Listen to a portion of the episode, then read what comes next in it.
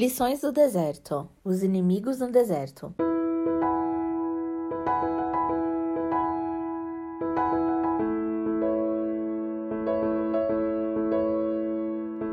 Portanto, submetam-se a Deus. Resistam ao diabo e ele fugirá de vocês. Tiago 4:7. Embora o deserto seja feito sob medida para cada um de nós por um Deus amoroso, é fácil interpretar mal os momentos difíceis como ataques do poço do inferno. Curiosamente, o Espírito Santo levou Jesus ao deserto, onde foi tentado pelo diabo.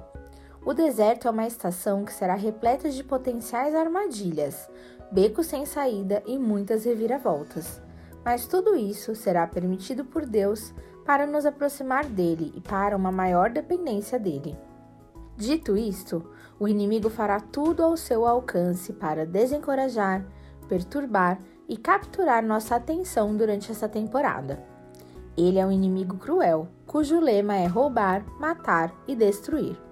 Ele usará todas as armas em seu arsenal para que isso aconteça. A chave para experimentar a vitória é encontrar paz no meio da multidão de emoções que sentimos nessa temporada. Também é importante identificar os esquemas do inimigo que estarão operando em hiperpropulsão para derrubar nossa fé, perder nossa resistência e nos levar ao esgotamento. Lemos em 1 Pedro que o diabo é como um leão que ruge, procurando devorar qualquer um. O apóstolo Tiago nos chama a ser humildes para que possamos resistir a ele. A promessa é que ele fugirá. Na maioria das vezes, o problema se intensifica porque somos insensatos aos esquemas do diabo no meio do deserto.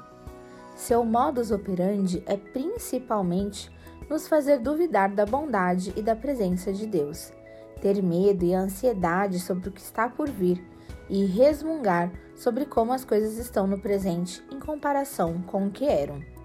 Não precisamos nos acovardar diante do inimigo, mas podemos permanecer ousados e confiantes na vitória que temos em Jesus.